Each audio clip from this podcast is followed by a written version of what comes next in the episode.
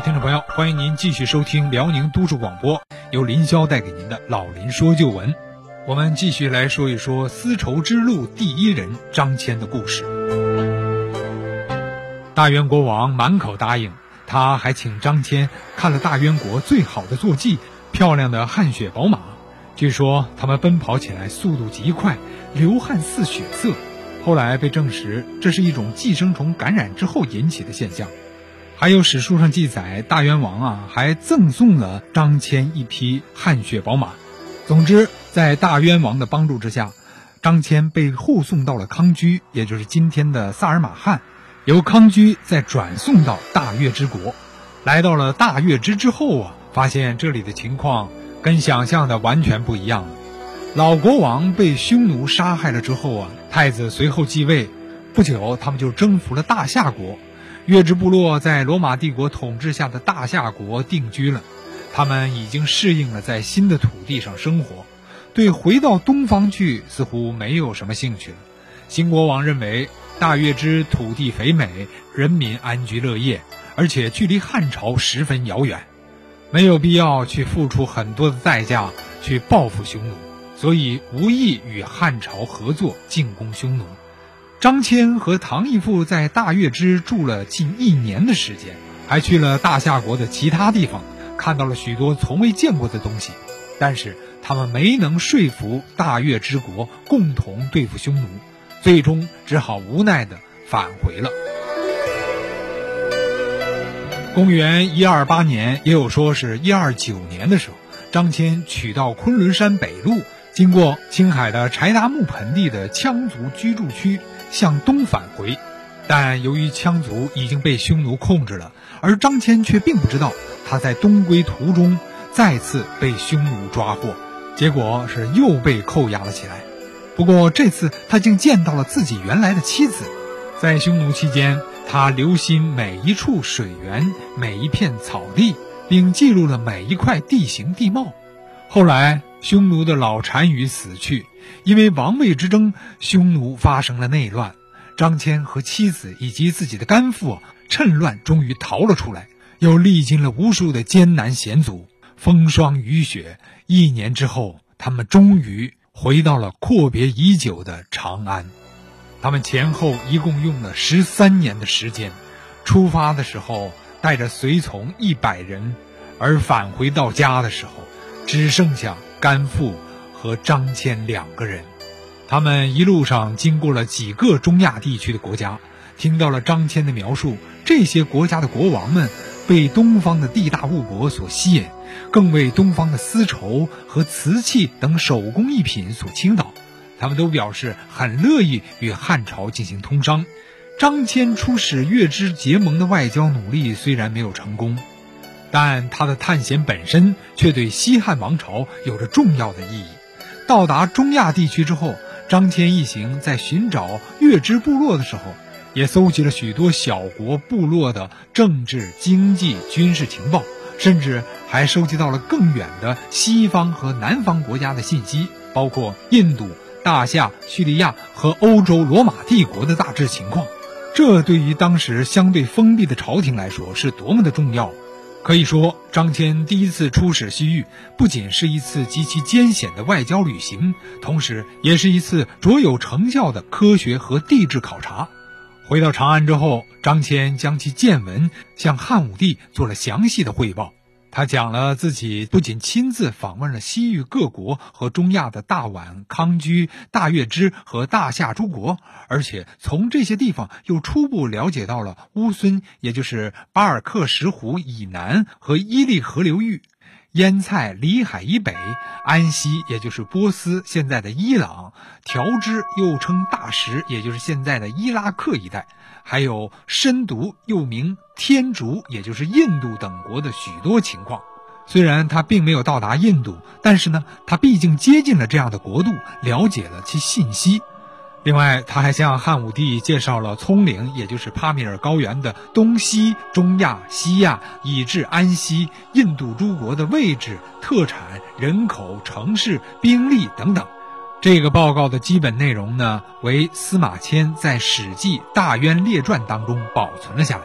这是中国和世界上对这些地区第一次最详实可靠的记载，至今仍然是世界上研究上述地区和国家的古代地理和历史上最珍贵的资料。汉武帝对张骞这次出使西域的成果啊非常满意，他特封张骞为太中大夫，授予御父就是那位甘父为奉使君，以表彰他们的功绩。历史上称他们这次出使啊是凿空之旅，就是开凿的凿，意思呢就是张骞打通了中原通往西域的孔道。汉武帝还把张骞留在了身边，作为宫廷的顾问。有一次，张骞在向汉武帝介绍西域各国情况的时候，他说：“我在大夏国看见了琼山出产的竹杖和蜀地出产的细布。当地人说，这些东西是商人从天竺，也就是后来的印度贩来的。这天竺国呀，也是一个神秘的国度。他说的这个琼山和蜀地呢，就是现在的四川。”他认为，既然天竺可以买到蜀地的东西，那一定是离蜀地不远。公元前一二二年，汉武帝同意张骞派了四支探险队伍，分别从四川成都和宜宾出发，向青海南部、西藏东部和云南境内前进。还有一说，这最后的目的地啊是深毒国。于是，这四路使者呀是各行约一两千里，但最终呢受到了重重的阻碍。分别受阻于四川的西南、河宇、昆明、大理一带的少数民族地区，未能够继续前进，先后返回了。有的呢，还被当地的部落打了回来。有的汉朝使者绕过了昆明，来到了滇越，也就是云南的东部。滇越国王的上代啊，原来是楚国人，已经有好几代跟中原隔绝了。他本愿意派人帮助汉人找到去天竺。可是，在昆明一带，还是被当地的部落挡住了，没能过去。张骞又回到了长安。汉武帝认为，他虽然没有找到天竺，但是结交了一个一直没有联系过的滇越，使汉朝连通了西南，这也很好。张骞有一次还告诉汉武帝，在大渊国，他曾见过一种良马。这种马耐力和速度都十分惊人，它有一个富有传奇色彩的名字，叫汗血宝马。它的速度惊人，流汗似血色。张骞称赞汗血宝马应该成为汉朝骑兵的最好坐骑。汉武帝本人呢非常喜欢马，听说有这样的宝马，自然也想得到。他认为，虽然我们和大渊国结盟不成，但通商也不失为一种很好的选择。尽管此前汉武帝派出的许多使节商旅啊都被游牧部落洗劫一空了，但这条路应该走下去。不久，张骞加入了大将军卫青的军队，官职为校尉。因为搜集情报方面积累了很多经验，所以张骞主要负责是刺探情报和沿途的给养。在北方，卫青率领的军队与匈奴人展开了激烈的厮杀。正是张骞事先搜集的水源和草木分布资料，帮助了汉朝的军队，他们也赢得了一系列的胜利。张骞因此而被封为博望侯。但张骞的军旅生涯并不一帆风顺，在随后的战斗中，作为主要的谋士和指挥官，张骞跟随李广进攻匈奴的主要部队。由于指挥失策，李广的部队呢被匈奴围困。张骞错误的判断也让大军啊未能够及时脱险，结果汉军损失惨重。按汉军的法纪，这样的过错呀，按照刑法是要被砍头的。但张骞由于以前的功绩，幸运的被免于一死，只是被剥夺了原来的官爵。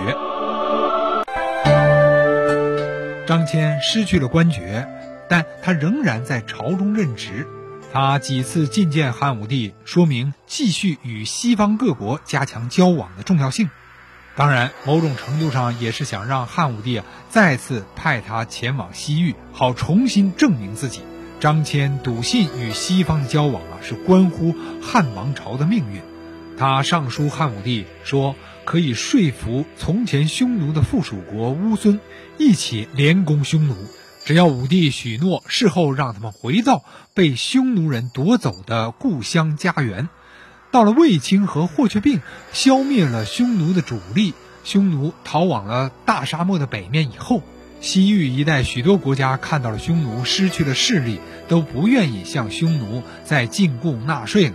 这样，汉武帝趁着这个机会，再次派张骞去通西域。张骞和其他的谋士认为，可以利用和亲政策取得乌孙首领的配合，然后再用大量的财宝诱使他们回归东方。一旦乌孙人和我们汉朝联合了，无异于是断了匈奴的右臂。在消灭匈奴人之后，汉朝军队甚至可以继续向西挺进，让西部的大夏等国家臣服。汉武帝接受了他的建议。公元一一九年，他再次派张骞出使西域。这次，张骞带了几个副手，每人两匹马，还带了三千名精壮的骑兵。一万头牛羊和黄金、钱币、绸缎、布帛等礼物去结交西域。到达西域之后，张骞把队伍分成了四路，分别带着礼品到不同的部落。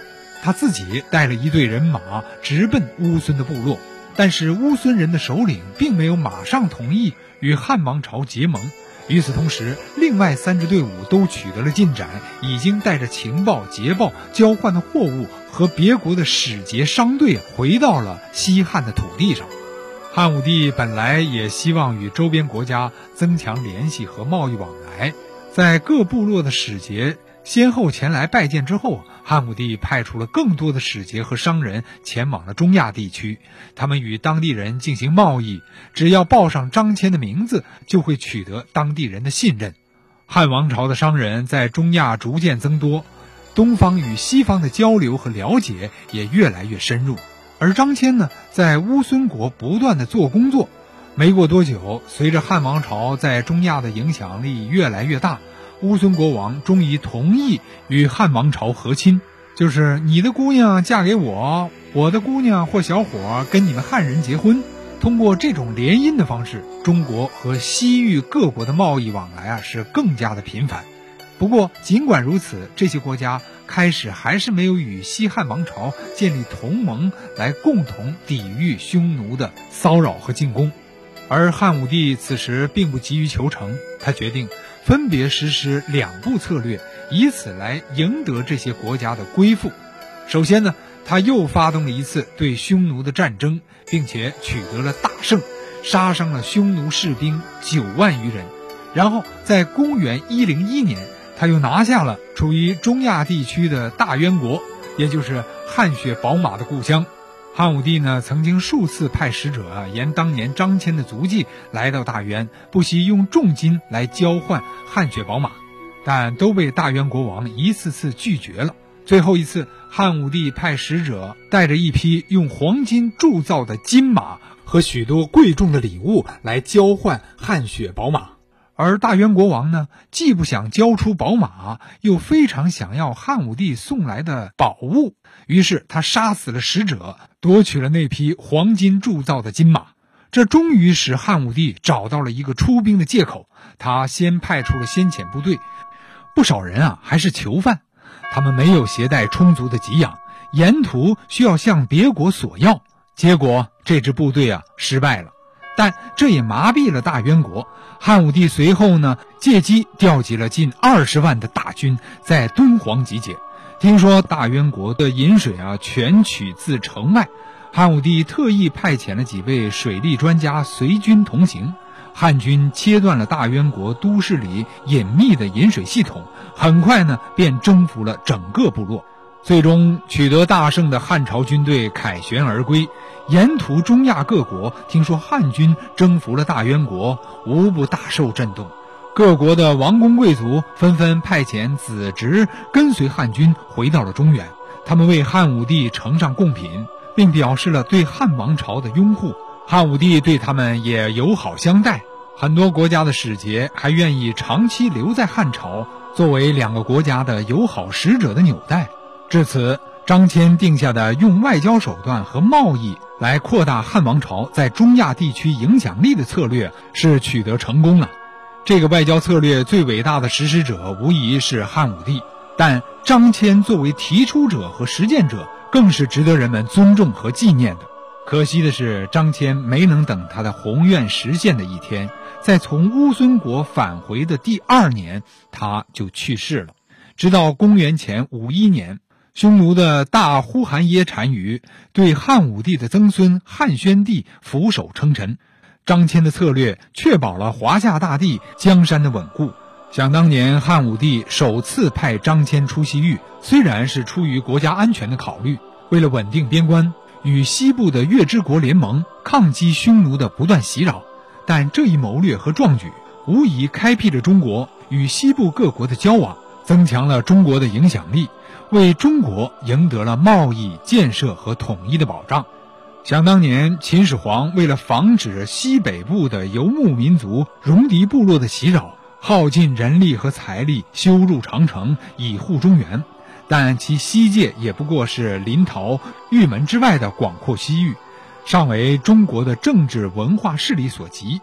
而张骞出使西域西南，使中国的影响直达了葱岭以西，也就是帕米尔高原的西部。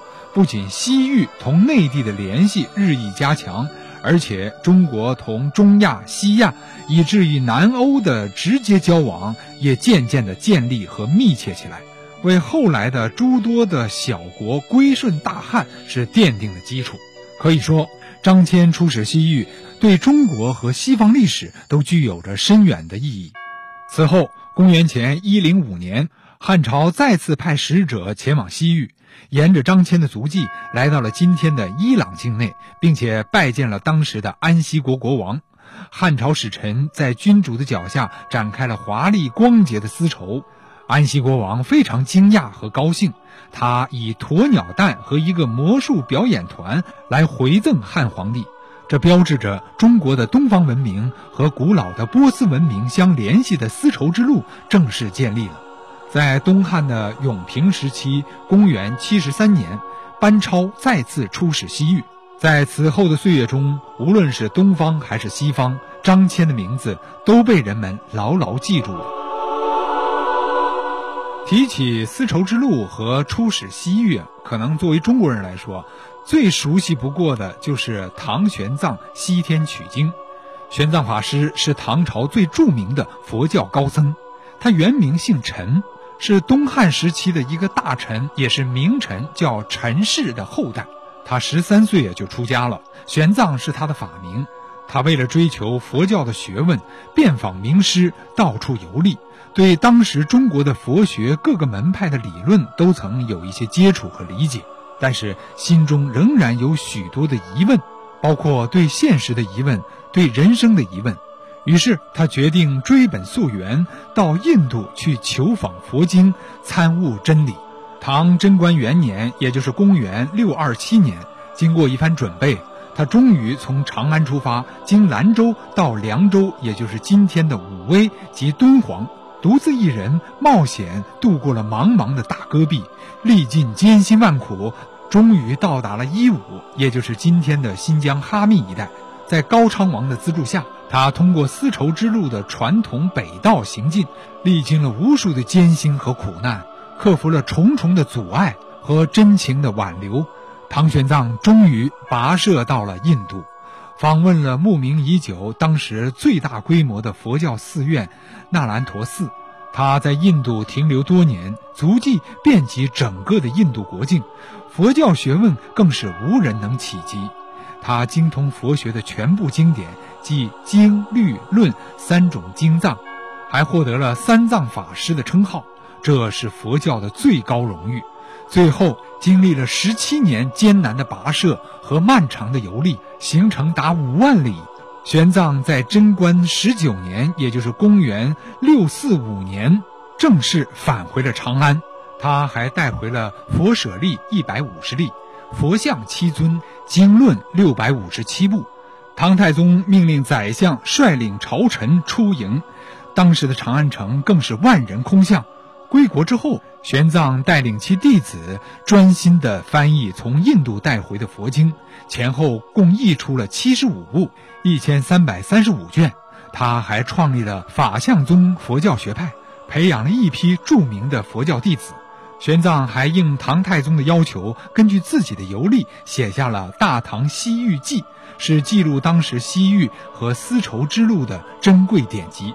他的生平事迹则记录在他的弟子慧立和严宗所写的《大慈恩寺三藏法师传》。